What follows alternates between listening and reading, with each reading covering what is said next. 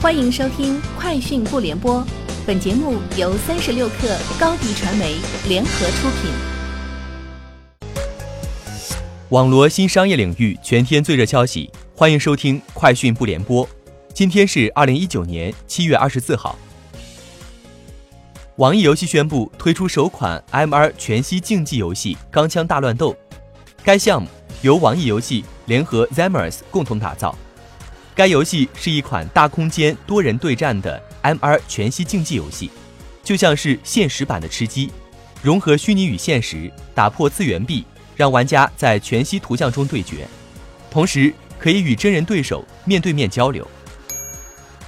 三十六氪获悉，在今日头条科技向善万家团圆发布会上，主办方透露，自二零一六年二月今日头条公益寻人项目“头条寻人”启动以来，截至今年七月。已经帮助超过一万个家庭团圆。会上，主办方还宣布联合京东快递、达达等二十三家移动平台发起“头条寻人亲情守护计划”。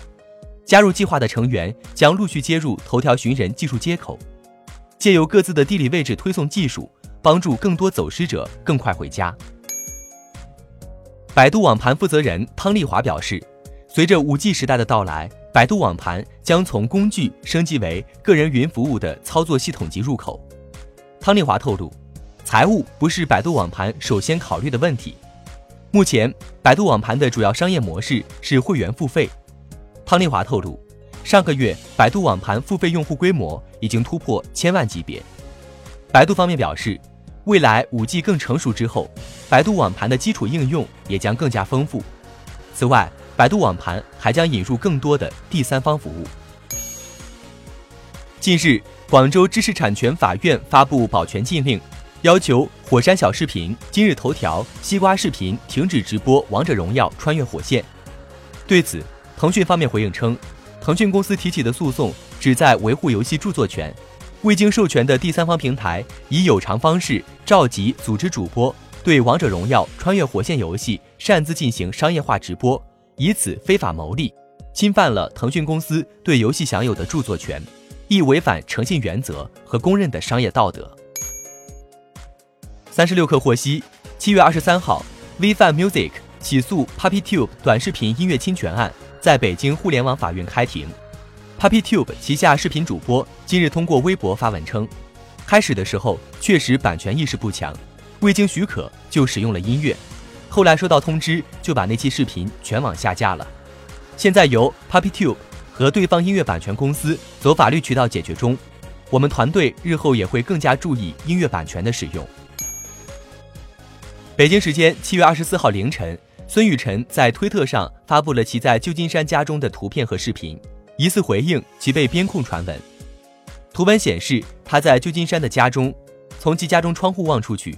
可以看到旧金山的标志性建筑之一海湾大桥，另一条是时长为九分四十秒的直播。直播视频中，孙雨晨在旧金山家中侃侃而谈，其中也有海湾大桥的镜头。据报道，苹果公司今年秋季仍将发布三款新 iPhone 手机，分别取代当前的 iPhone XS、iPhone XS Max 和 iPhone XR。知情人士称。这三款新 iPhone 将采用苹果 A 十三处理器，并未取消 Lightning 接口，其中两款将采用 OLED 屏幕，而 XR 的换代机型继续采用 LCD 屏幕。以上就是今天节目的全部内容，明天见。欢迎加入三十六氪官方社群，添加微信 baby 三十六氪 b a b y 三六 k r。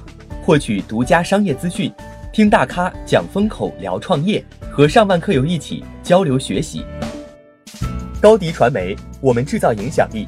商务合作，请关注新浪微博高迪传媒。